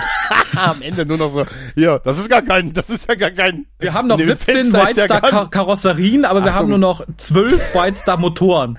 Können Achtung, wir vielleicht Achtung. einfach so ein paar Shuttle-Motoren in die andere zusammenklöppeln und reinbauen? Ja, dann ist die nur noch halb so schnell. Hier ist Besprechungsraum 2, bei uns ist keine Scheibe drin. keine Scheibe. Starten Sie, ne? Naja, auf jeden Fall äh, äh warm wird's auch auf Drasi Prime. Und das, fand ich gut, das sah realistisch ja. aus. Ich habe mir das ja hier auch bei 30 Grad angeguckt und Die dachte, ja, I, feel, ne? I feel you. Ich finde ich gut, dass ihr mitschwitzt. Ja, das ja, fand ja. ich total realistisch. Bis sich dann aber noch mehr mit den Szenen vor in den Gassen und danach in den Gassen, die halt sehr schattig aussehen irgendwie. Ich dachte, okay, vielleicht sind die Häuser so hoch, dass sie kühl, kühlenden Schatten auf den Rest werfen. Aber das fand ich halt wirklich, da fühlte ich mich wie ein Drasi. Ich dachte, okay, das sind Reptilien, die mögen schön warm. Da ist es offensichtlich offensichtlich schön warm. Ja. Und dann kommt halt Endrasi rein und da verstehe ich tatsächlich etwas ganz gehörig nicht. Da ist für mich im Drehbuch etwas total schief. Wie die Denn, auf den gekommen sind? Ja, das, es mag ja sein, dass das irgendwie ein Kontakt ist, denen genannt wurde oder so, aber wenn Franklin da hingeht und sagt, passt mal auf, äh, warum schickt er die Leichen denn nicht? Und er eiert halt rum, ja, nee, es wurden halt keine Leichen gefunden, mi, mi, mi, mi, mi, mi, mi. War zerfetzt. Genau. Warum sagt er nicht direkt, da waren keine Leichen drin? Das ist doch kein großes. Hoffen die, dass sie die Technologie sezieren auseinandersetzen können oder so? Sie mhm. müssen sich doch ausrechnen, dass wenn sie da nichts zu sagen, wenn das halt dieses große böse Gesetz ist, was man im Krieg nicht tun darf, dass sie da viel eher Probleme mitkriegen, als wenn sie sagen, okay, wir behalten die Hälfte, untersuchen die, sagen, ja, es sind komische Devices gefunden worden, äh, die das offensichtlich steuern und keine Leichen und Ende. Sie hätten ja auch nur sagen müssen, es waren keine Leichen an Bord, wir können uns das selber nicht erklären. Ja, richtig. Hätte, denn er hätte ja gesagt, äh, es gibt nichts, dann gibt es auch nichts, wo er etwas, äh, zeigen Sie mir das. Was? Ja, genau. Das und so gibt es ja irgendetwas und äh, ja, das führt dann halt genau zu dem Problem, dass der, dass der Balkon benutzt wird. Das ist übrigens, das muss übrigens das ungesichertste Hotel auf dieser ganzen, auf diesem ganzen Planeten sein. Das letzte Mal ist einer vorne rüber geklettert, jetzt seien sie sich wenigstens noch ab, ne? Es gibt eine kleine Schießerei, bei der einer, der Franklin einen erschießt mhm. und äh, ja, der andere, äh, der wird dann quasi von, von der guten Lüther zum Selbstmord getrieben. Die Szene fand ich sehr, sehr gut. Also ich, äh, ja. sie wäre noch besser gewesen, hätte die Frau besser schauspielern können, aber nichtsdestotrotz fand aber ich die Szene gut und sehr, sehr stark. Faszinierend ist, dass der Drasi-Darsteller das besser im hingekriegt hat als sie. Ja. Weil der hat sich so die, so das Zittern der Hand, als er sich die Knarre an den Kopf gehalten hat und dann auch den Moment, wo er die Augen schließt, weil er weiß, was gleich passiert. Mhm. Und währenddessen steht sie vor ihm mit total aufgerissenen Augen. Mhm. Gesagt, so spielt man so spielt man. Ich, ich, bei ihr dachte ich halt, wie war die Regieanweisung? Ne? Ich meine, sie ist jetzt nicht die beste, aber was sagt man da? Tu so, als wenn du kräftig kacken musst. Du musst drücken wie irre. Ja, genau so. Ja. Das, pff, weiß ich nicht. Ich, nichtsdestotrotz finde ich, hat die Szene für mich ein ordentliches Gewicht. Ich fand ja, sie nämlich gruselig und spannend und Mhm. So böse, der, also ich vertrete ja tatsächlich die Meinung, wenn jemand versucht, mich umzubringen, dann habe ich auch kein Mitleid mit ihm. Dann würde ich ihn halt genauso totklüppeln. Insofern kann ich verstehen, was sie tut. Ich habe aber tatsächlich in dem Moment ein bisschen Mitleid mit diesem Drasi, weil ich finde, in dem Moment, wo dir gewahr wird, was da gleich passiert, und das bringt ja. halt toll rüber, ist es halt irgendwie Kacke. Ne? Da denkst du halt, okay, ich, ich mache hier einfach nur einen Job, ich sollte welche Terroristen um, umbringen und jetzt kann ich halt nichts machen und ich weiß, ich erschieße mich jetzt gleich selber. Ich finde ich finde die Vorstellung ziemlich grauenhaft und das fand ich von Nein. ihm sehr gut rübergebracht. Ist nicht vergnügungssteuerpflichtig, ne? Wahrscheinlich. ja, das stimmt schon. Also es ist halt eine starke Szene und es zeigt vor allen Dingen auch mal eindrucksvoll, wie stark ihre Kräfte mittlerweile sind. Ne? Also in noch eine nur halbe Staffel davor mussten die sich alle anfassen, um da irgendwie Botschaften durch, einen, mhm. durch einen Shot zu kriegen und jetzt ist sie zu sowas fähig. Also ähm, ne, sie, das entwickelt sich halt auch immer weiter. Ne? Ja. Äh, dann sind wir ja mit dem Kickstart, glaube ich, der White Star Flotte. Sheridan, der fliegt ja jetzt gut bewacht mit mhm. so 30 Schiffen irgendwie los. Ja, ja. Ne, auch erst wollten sie nicht fliegen, weil sie sagten, ja, entweder fliegen jetzt alle oder keiner und es fehlt eins. Wo ist, ja. denn, wo ist denn der eine White Star noch? Sie können nicht fliegen. ähm, ja, und äh, dann sind wir quasi bei dem einen White Star. Genau. Das, ähm, ist erst, das sitzt erst Linier auf dem Captain-Sessel, dann kommt die mhm. Len rein, setzt sich drauf. In dem Moment gibt's halt ein Signal und man sieht halt, oh, da sind hier die guten ähm, Centauri, vier Centauri-Schiffe, die haben uns jetzt auch gefunden, gescannt und wir können, das sind zu viele, um sie im Kampf zu besiegen und dann ist der Plan Ausweichmanöver, aber das reicht nicht.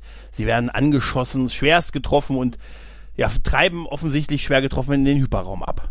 Genau, und an sich finde ich die Szene gut, wenn sie nicht so, wenn, wenn die Hinführung nicht so absurd wäre. Nee, schicken wir die mal alleine da los, das schafft die schon. Ja.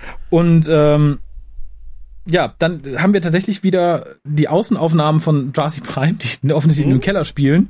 Ja. Äh, und wir gehen halt mit Franklin und Lita und dem einen noch übrigen Drasi zur angeblichen Leichenhalle. Und das finde ich ein bisschen komisch, wenn du schon dafür sorgst, dass äh, die Leute, die danach fragen, platt gemacht werden von irgendwelchen Attentätern.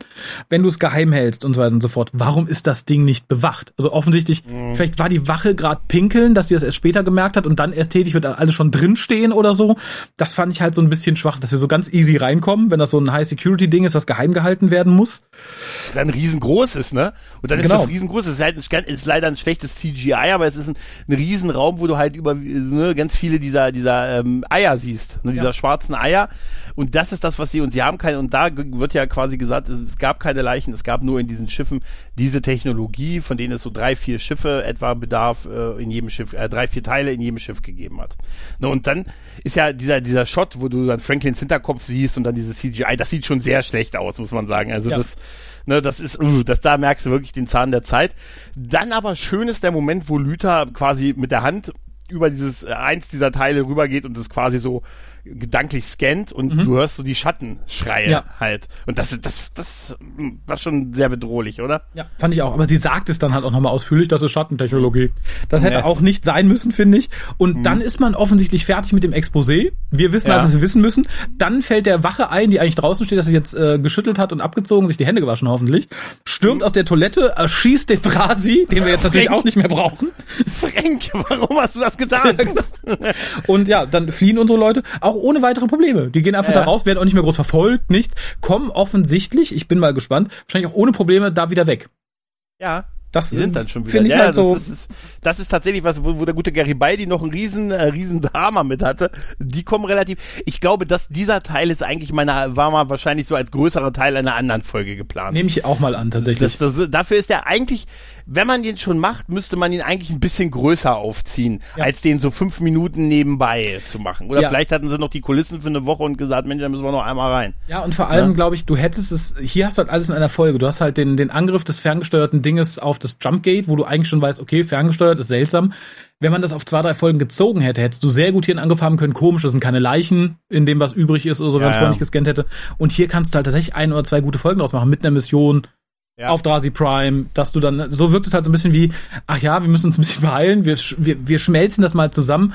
Die Erkenntnis, was da ist, kommt in der Folge, wo auch der, der Angriff kommt und auch die Sache auf Drasi Prime. Das schreiben wir alles in eins. Und so wirkt es halt ja, halt so ein bisschen. So wirkt es, ja. Und trotzdem wirkt es, da bin ich fast schon irgendwie bei der Wertung, aber es wirkt halt trotzdem dadurch, dass du dann auch noch das Ding mit die Lense da reinpopelst, äh, als hätte man es noch irgendwie strecken müssen.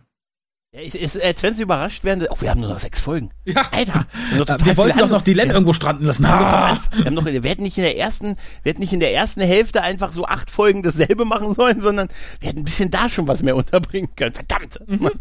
Naja, auf jeden Fall ist, sind wir dann ja nochmal auf Centauri Prime. Ah, und, und das, äh, das fand ich ja. richtig super, weil das ist dann mhm. das Gespräch mit Londo und dem, dem, dem Emperor. Ja. Und äh, woran ich als erstes denken musste, als ich diesen Emperor gesehen habe, ist die Szene von dem alten Londo, der genauso ausgelaufen ausgelaugt mhm. und genauso fertig ist in der Zukunft. Ich finde, das spiegelte ja. sich da unglaublich gut wieder, ähm, weil er natürlich unter demselben Problem leidet, unter dem auch Londo in der Zukunft leiden wird. Und das fand ich gespielt. sehr, sehr, sehr, sehr, sehr gut gespielt, sehr, sehr, sehr gut geschrieben tatsächlich. Ähm, auch dieses, äh, es ist natürlich wieder Exposé hoch 10, dass er uns dann sagt, ja, sie wollten das und das, sie haben das und das gemacht. Hat mich niemand aber gar nicht gestört, weil dadurch, dass er halt so ein bisschen dement wirkt, finde ich, ist es super, dass er so vor sich hin brabbelt und quasi alles irgendwie Londo dann erzählt. Ähm, ich glaube, es ist so eine meiner liebsten Szenen aus dieser ganzen Folge, weil es halt wirklich super gespielt ist und wie gesagt, für mich halt auch schon so ein weiteres für uns nicht mehr Foreshadowing ist, aber für die Figur, was mit Londo passiert. Wir haben es ja schon längst gesehen. Ja. Londo weiß es aber nicht und er kriegt im Endeffekt hier ja gesagt, ne? Du bist dann der nächste Emperor, dir wird's genauso gehen wie mir. Ich bin froh, wenn das hier alles vorbei ist. Ich gucke mir jetzt hier an, wie es gleich abgeht. Und das war's ja. dann für mich. Ja, er sagte mir auch, ich habe dir gesagt, wenn du mich das nächste Mal siehst, ne, dann bei meinem Tod oder kurz vor meinem Tod mhm. halt. Ne? Also es ist schon, es ist einfach auch wirklich extrem gut gespielt und auch wie die, das leichte Mente hat natürlich auch dazu was, ne? Ja. Dass du immer sagst, ist der nun wirklich verrückt geworden oder ne? oder was kontrolliert ihn da halt, ne? Ja, aber, ist es der Wahnsinn, der ihn kontrolliert? Aber, aber wir wissen es natürlich schon, ne? Also die Zuschauer ja. haben es ja schon gesehen und das finde ich halt auch tatsächlich irgendwie wichtig, weil uns dann ja auch so die Schwere dieser Szene bewusst wird. Ich glaube, wüssten wir nicht, was da abgeht, da, durch das, was wir schon über Londo wissen in der Zukunft. Ich glaube, dann siehst du ihn wird sagen, ach, ist er einfach verrückt geworden, das ist ja, komisch, ja, genau. ist er ein bisschen wahnsinnig und so. Dadurch, dass wir halt konkret wissen, was da abgeht und nicht nur denken so, ach ja, die Zahnarztszene war vielleicht geträumt, seltsam oder so, dass wir halt konkret wissen, was da passiert, finde ich es halt noch viel, viel schwerer tatsächlich. Ja. Ich denke so, okay, krass. Ähm, vor allem, weil Londo ja auch absolut machtlos daneben steht. Ne? Das finde ich so, du weißt halt genau, okay, der hat jetzt hier alles abschalten lassen, hat die Flotten wegkommandiert. Ähm, ich ahne, was jetzt kommt. Äh, und das fand ich, fand ich richtig, richtig gut. Das ist Wahnsinn, das ist Wahnsinn. Es wird nochmal unterbrochen durch einen äh, Anruf von Franklin, der ja zwar, die sind zwar noch nicht vom Planeten weg, aber sie haben jetzt einen Kommunikator gefunden, der auch ein Babylon 5 Logo drauf hat. Wenn der mal gefunden wird, sagen wir, das ist uns geklaut worden. Mhm. Und da berichtet man jetzt, äh, was man gefunden hat, dass das Ganze eine fingierte Geschichte ist und dass diese Technologie in der Lage ist, Schiffe fernzusteuern. Und das ist Schattentechnologie. Und äh, ja, das berichtet man den guten Sheridan, äh, der jetzt, jetzt fällt es ihm wie Schuppen von den Augen, mhm. Sagt, das ist eine, das ist eine Riesenfinte, das ist im Prinzip wahnsinnig gar nicht, die Centauri. Man hat, man hat versucht und dann guckt er so zur Seite, man hat versucht, man hat versucht, Zwietracht zwischen uns zu sehen, um einen Krieg auszulösen. mhm. No shit, Sherlock. ja, da, das fand ich aber insofern noch ganz nett, weil die ja tatsächlich zumindest ich glaube, Drehbuch, vom Drehbuch her ist es halt so als, als Entschuldigung gedacht, sie werfen ja mhm. zumindest zwei, drei Ideen hin und her, was das bedeuten könnte. Sie kommen ja, natürlich ganz schnell auf die richtige dritte Idee, aber dass man halt zumindest so den, den Weg verfolgen kann, halte ich dem Drehbuch irgendwie zugute und auch Sheridan ja, zugute. Also nur weil da Ding, die Dinger ferngesteuert sind, müsste es ja auch nicht zwingend sein, dass es nicht die Centauri sind halt, ne? Eben. Also auch wenn es Schattentechnologie ist und so, aber es kann ja trotzdem irgendwie da was sein. Also so ganz abwegig ist das ja auch nicht. Ich, halt, ne? ich hätte es tatsächlich realistischer gefunden, wenn er schneller auf die Idee gekommen wäre, wenn er sich mit Londo hätte kurz schließen können und Londo gesagt ja. hätte, nee, die behaupten hier, sie verteidigen nur. Ja, richtig. Das fände ich. Hm. Und ich glaube ihn. Ja, genau. Ähm, was ich ein bisschen bizarr und schwierig fand, allerdings irgendwie mehr so von einem optischen Standpunkt her, ist dann der nächste Schnitt. Wir springen dann auf die zerstörte White Star. Diesmal zerstört, ne? Die ist richtig kaputt. Und da liegt halt die Len und mhm. Linier krabbelt auf sie zu. Ja. Und wir hatten vorher eine halbwegs volle Brücke. Ja. Und nach einer großen Explosion liegen tatsächlich die Len und der Krabbenlinier als einzige im vorderen Bereich unterm großen Scheinwerfer. Das hatte was fast Theaterhaftes. Ich dachte, ja, ja. nicht realistisch, hast, aber dramatisch. Du hast hinten noch einen gesehen, der tot über der, über die Kon über der Konsole hang. Mhm, aber ja, ansonsten, hast, ich, ja. ich, fand es, ich fand es sehr kameragerecht, wie sie sich da hingeschmissen hat, tatsächlich. Ja, Schaff's ins Licht, ins genau. Licht. Und, und ein Shot noch. Wir werden hier nach Takes bezahlt, Bill. Genau. Und, aber wie gesagt, Lenier ja. krabbelt hin, das fand ich ja fast schon herzzerreißend. Ähm, ja, ja. Wenn er mich nicht und so dann, ankäsen würde, aber. Und dann sagt er, und dann macht er auch ein bisschen Exposition, wir sind schwer getroffen worden, hm, wir werden okay. vielleicht sterben. Wir werden sterben. Ich habe denen das Notsignal abgeschickt, aber ich weiß nicht, ob es empfangen wird, ob es überhaupt noch funktioniert und es könnte ja auch jeder andere empfangen. Genau, und es könnte unsere letzte Minute sein. Möchtest du vielleicht doch noch mal ein Nummerchen schieben? Ich habe gehört, dein Mann hat dir was Schönes zum Anziehen geholt mit dem Kläppchen am Po. Sollen wir da vielleicht mal äh, tätig werden? Noch viel geiler ist, er sagt in diesem Satz, und ich habe mir das Bein gebrochen. da musste ich irgendwie fast lachen, weil weißt du, gerade auch wie die, wie die Länder liegt, mhm. weißt du, mit dem verdrehten Arm auf dem Boden und so, also die sehen halt mal, weißt du, eigentlich sieht das ja wirklich mal wie eine zerstörte Brücke aus, ne? Ja. Also, ne, man fragt sich zwar immer, wo dieser ganze Schutt eigentlich herkommt. Ist dieser Schutt hinter den Wänden normalerweise und wird nur rausge, ne, im Fall ich, eines Angriffs? Ich habe da ne? auch bei Star Trek eine Theorie. Ich glaube tatsächlich, man hat irgendwann gemerkt, oh, die Menschheit produziert zu viel Müll. Wir bauen aber auch viele Raumschiffe. Das heißt, die ganze Schlacke aus der Müllverbrennung, die können ja. wir einfach in den, in den Raumschiffwänden verklappen. Das fällt überhaupt nicht auf. Die nutzen wir auch 30, 40 Jahre. Und wenn wir sie nicht mehr brauchen, dann sind sie eh irgendwo im Weltraum, äh, im Weltraumfriedhof. Perfekt. Ja, definitiv, das kann es nur so sein. ja, also die, dann wird noch, dann gibt man sich noch, spricht man sich noch gegenseitig Mut zu mit, wir werden wohl sterben. Aber mein Bein ist gebrochen, das wollte ich hier nochmal feststellen. Mir geht es schlecht, Dylan. Vielleicht solltest du jetzt das Ding mit dem Kläppchen anziehen, um mein Leid zu erleichtern. Das, das Bild werde ich nie wieder los. Das mache ich mir auch immer so, ne? Autounfall, 17 Tote um mich rum, ich schlepp mich irgendwie zu meiner Beifahrerin, sag, oh Gott, das ist so schrecklich. Der Tanklaster da hat auch Feuer gefangen und ach, ich glaube, ich habe mir ins Bein umgeknickt. Ja, ich glaube, ich glaube ganz ehrlich, ich glaube, ich entwickle einen Fersensport. mir ist so ein bisschen ich übel. Ich möchte, das ist mir so ein bisschen, ein bisschen muckelig. weißt du? Ja, auf jeden Fall ein schönes Bild ist auch dann nochmal auf Centauri Prime der gute Jakar, der in der Zelle im einzigen Lichtstrahl sitzt mhm. und schreibt, was man aber verstehen kann, weil man schreibt ja im Licht. Ne, also, ne, wird kein, also das ist irgendwie eine schöne Szene, muss ich sagen, wie er da sitzt und ähm, ja, ich finde, sie wird erst schön bei dem, was dann passiert, denn wir haben dann quasi so die letzte Szene von Londo und dem Imperator, der sagt, ich bin morgen tot und mhm. dann gucken halt alle so, Londo rennt ja raus in einer gar nicht so schlechten CGI-Szene tatsächlich, finde ich. Die fand ich tatsächlich ja. äh, von der Komposition her sehr, sehr gut. Und dann gucken halt alle in den Himmel. Auch Jakar guckt halt so hoch in den Lichtstrahl und guckt überrascht. Das war so, ja. das fand ich ja. fast noch epischer als Londos hochgucken. Ja, Londos Hochgucken war auch begleitet von dem Moment, wo er an den Wachen vorbei ist, in dem Moment, wo er haben die hochgeguckt. Mhm. Also da, da merkst du richtig die Regieanweisung, sobald der an euch Hoch. vorbei ist, genau. hochgucken. Ich fand aber bei dieser Rede mit dem Imperator, du hast das vorhin so schön noch beschrieben, mhm. die ist halt wirklich toll, wie er sagt, wie er auch sagt, und man wird es mir in die Schuhe schieben. Es war gar nicht meine Entscheidung und so, aber, mhm. aber sie können dann haben einen Neuanfang und es wird Frieden geben, aber er wird nicht von Dauer sein. Ja, genau, das, haben das die mir super. gesagt. Wer ist das ist sie? total, das ist total, wer ist denn, wer ist denn sie? Na, der Bernhard. Nein, nein, aber das ist, das ist so episch. Ne? Mhm. Ne? Und dann dieser Lauf und dieses von, von, wie er zurückgeht, äh, Londo und sich die Hand so quasi an den, ans Gesicht noch hält, weil er so entsetzt ist und dann, nein! Das ist, oh, das ist wirklich, das ist so Gänsehaut pur und als die Hyperraumsprungtore oben alle aufgehen. Und, ah, und weißt du was, was da schön war im Vergleich, wie es bei, bei Picasso versaut ist, die haben einfach angefangen zu schießen ja. und haben nicht 500 Millionen Diskussionen, also, weißt du, ja. so mit, Erdzerstörungsbefehl 9. Nein, 6. 4. Sicher? Nein. ich fand, eins hätte ich aber nicht gebraucht, weil es für mich die Dramatik eher gekillt hat. Weil ich finde halt so in dem Moment, wo er mit dem Imperator redet und merkt mhm. Kacke und dann rausgeht, ich, ich finde, da sollte mehr Druck hinter sein und das sollte nicht durch eine elend schlechte Zeitlupensequenz unterbrochen werden, weil wir sehen ihn dann in Zeitlupe diesen Gang runterlaufen, ohne dass er so schnell läuft, dass sich die Zeitlupe lohnen würde. Wenn jetzt irgendwie sein Mantel hinter ihm geweht hätte oder sowas, weil ja, er ganz schnell gelaufen wäre, geschenkt, das wäre okay gewesen. Hier finde ich, ist es so, keine Ahnung, die, die Folge ist drei Sekunden zu kurz. Dann macht Londos Lauf in Zeitlupe.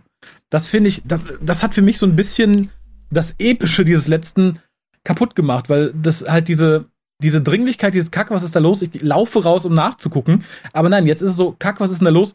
Ich laufe raus, um nachzugucken. Das fand ich halt. Ja, das ist so, das ist so nach dem Motto, wenn, wenn ich nicht in Zeitlupe gelaufen wäre, hätte ich es vielleicht verhindern können.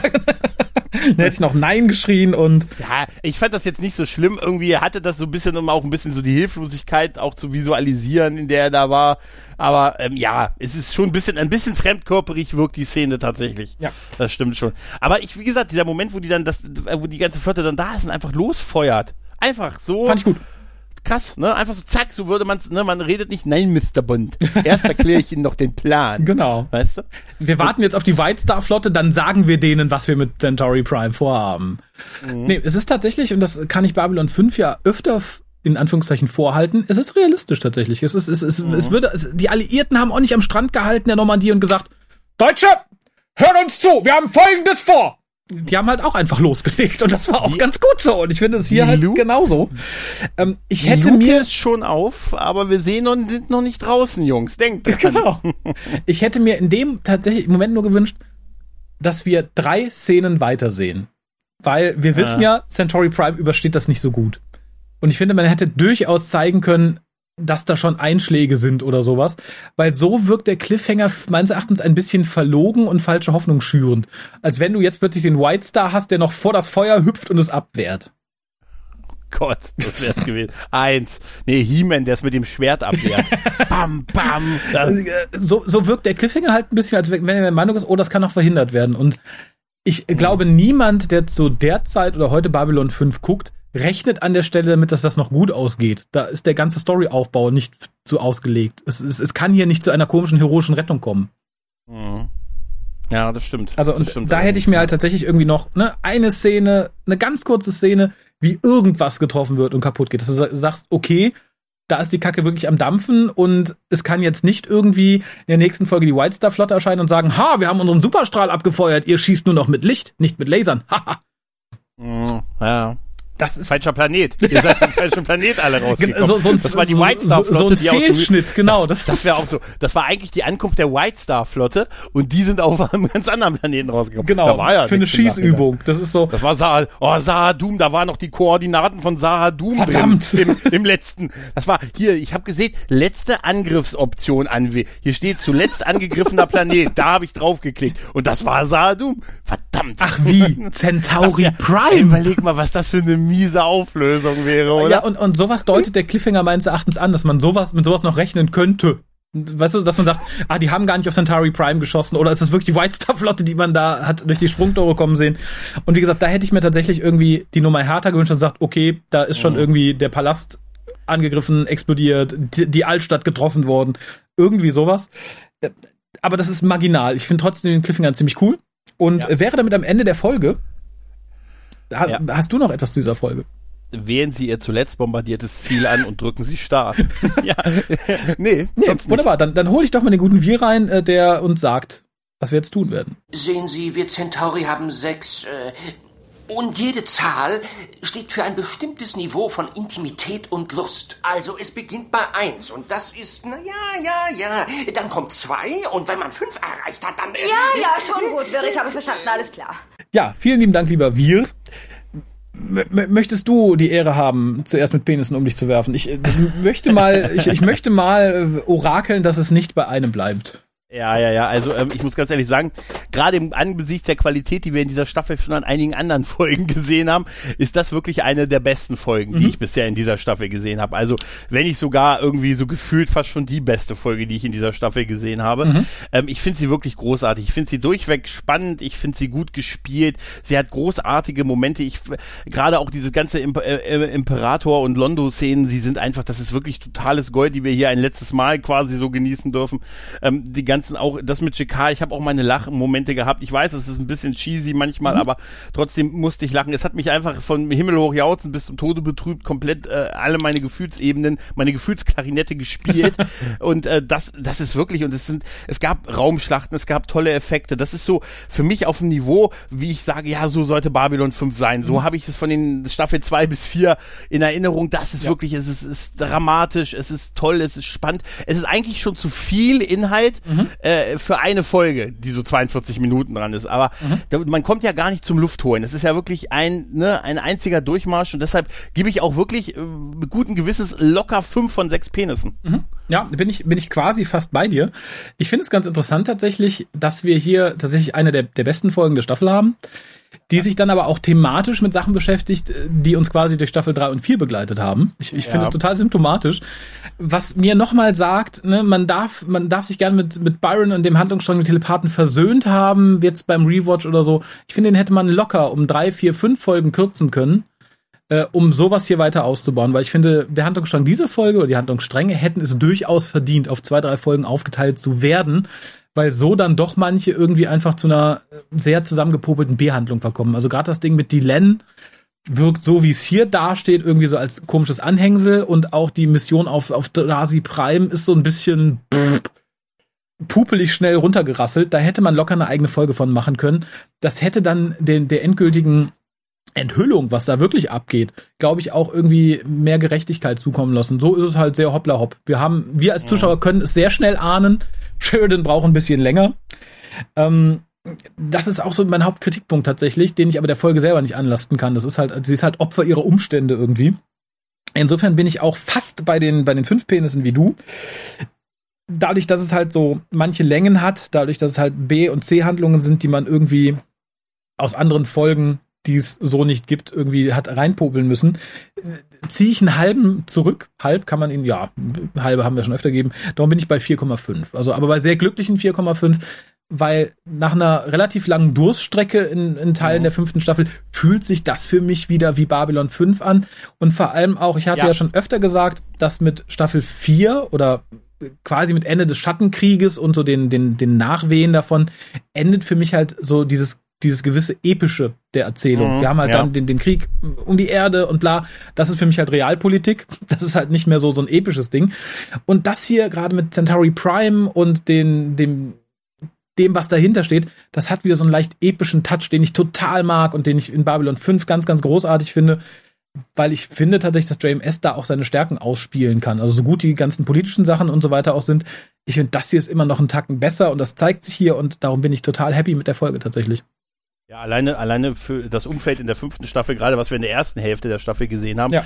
wäre das schon, wäre das schon ein Sechser hier, diese Folge. Also wirklich. Ja. Das ist wirklich, das hat so viele Anleihen an, wie, wie es zu den besten Zeiten bei, Babylon 5 gewesen ja, ist halt. Sehe ich ähnlich. Echt, echt sehr, sehr, sehr schön, wirklich. Ich, ich möchte nur noch mal was sagen, weil mir das hier ganz, ganz, ganz gewaltig auffiel und ich lange drüber nachgedacht habe, ob ich ein schlechter Mensch bin, weil ich so denke.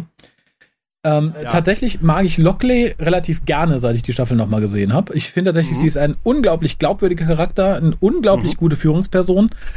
Und ich habe diese Folge gesehen und dachte mir danach, ich vermisse Ivanova kein Stück. Wirklich kein mhm. Stück. Ich finde, diese Folge wäre durch sie nicht aufgewertet worden. Mhm, ja. Im Gegenteil. Ich glaube, wenn du ihren Charakter noch irgendwie hättest hier unterbringen müssen, das wäre schwierig geworden. Ich finde ich Lockley in ihrer Funktion so eigentlich ziemlich perfekt ich bin da komplett bei dir. Sie bringt tatsächlich einen frischen, also sie hat auch einen, einen frischen Wind halt reingebracht. Ja. Tatsächlich. Und ich habe jede ihrer Folgen, wo sie dabei war, hat sie aufgewertet bisher. Muss man, muss man wirklich sagen. Sie hat nie genervt bisher. Und ich gehe auch nicht mehr davon aus. Okay. Äh, sie ist eigentlich mit 13 von 22 Folgen auch eigentlich gar nicht mal so extrem viel dabei. Nee. Ne? Und da, sie hat mir eher gefehlt in den Folgen, in denen sie nicht dabei gewesen ist. Und genau. ähm, da, das sehe ich tatsächlich wie du. Also der Charakter hat unfassbar gewonnen jetzt im Rewatch. Mhm. Hätte ich am Anfang habe ich gedacht, oh, das war ja der billige Susan Ivanova Abklatsch und so, genau, ne? Und der dann dieses, gut, dieses Mysterium mit, dass sie am Ende mal mit ihm verheiratet ja. kurz war für fünf Minuten. Aber ganz ehrlich, da, auf da haben die auch nicht ewig dran, lange drauf rumgeritten. Nee. Im Gegensatz zu ihr, wie sie auf, naja, egal. ja, Nein, weißt du. Und, Gott sei Dank. Also da ja. trügte mich meine Erinnerung sehr und tatsächlich, ähm, ich, ich weiß, da werde ich anderen Ratsmitgliedern ein bisschen widersprechen, die halt Susan sehr nachtrauen. Ich tue es tatsächlich in der fünften Staffel kein Stück mehr. Ich habe sie nicht eine Minute vermisst. Ich habe nicht in einer Folge gedacht, ach ja, wäre das schön, wenn stattdessen Susan hier rumspringen würde. Nee. Ich glaube tatsächlich, sie hätte der Dynamik, so wie die Folgen jetzt sind, eher geschadet. Das weiß ich nicht, aber zumindest, also ob sie geschadet hat, weiß hm. ich nicht, aber sie hat mir wirklich nicht gefehlt, groß. Also ich sag mal so, ich bin schnell über sie hinweggekommen. Ja, tatsächlich. Das sagt aber auch schon einiges aus. Marcus traue ja. ich im Übrigen immer noch nach. Also ja, insofern. ja, ja. Das war den, also das hätte so anders laufen müssen, weißt du? Ja. Wäre das nur alles so, dass dann Markus geblieben wäre, das hätte wirklich, äh, wirklich, von mir aus, der hätte wahrscheinlich kurze Haare gehabt in dieser Staffel, weißt du? das, die Ranger schneiden sich kurze Haare, wenn sie einen Verlust haben. Weißt du? Eine Glatze. Eine Glatze. Oh, ja, und eine schlechte, eine, eine, eine, eine schlechte Zahnprothese. Das heißt, das ist auch nicht, wirklich kein Diss gegen Susan. Ich fand sie großartig ja, in der natürlich. Serie. Und äh, ich, aber unter dem Umständen, was sie daraus gemacht haben, haben sie es wirklich geschafft, einen eine Funktion, eine, auf ihre Funktion einen Ersatz zu setzen, der irgendwie total passt und äh, auf seine Andersartigkeit komplett ihre Lücke ausfüllt und ja. neue, neue Impulse gibt. Ja, sehe ich ganz genauso. Und ob es in der nächsten Folge neue Impulse gibt oder einfach Centauri Prime den Erdboden gleich gemacht hat, das erfahrt ihr in der nächsten Folge von Der Graurat, der Deutsche Babylon 5 Podcast. Du findest den Grauen Rat im Internet unter www.der-graue-rat.de unter facebook.com slash grauerrat und at graurat bei Twitter. Nimm Kontakt mit uns auf unter goldkanal at der-graue-rat.de. Benutze das Plugin auf unserer Seite oder ruf uns einfach an unter 0355 547 8257.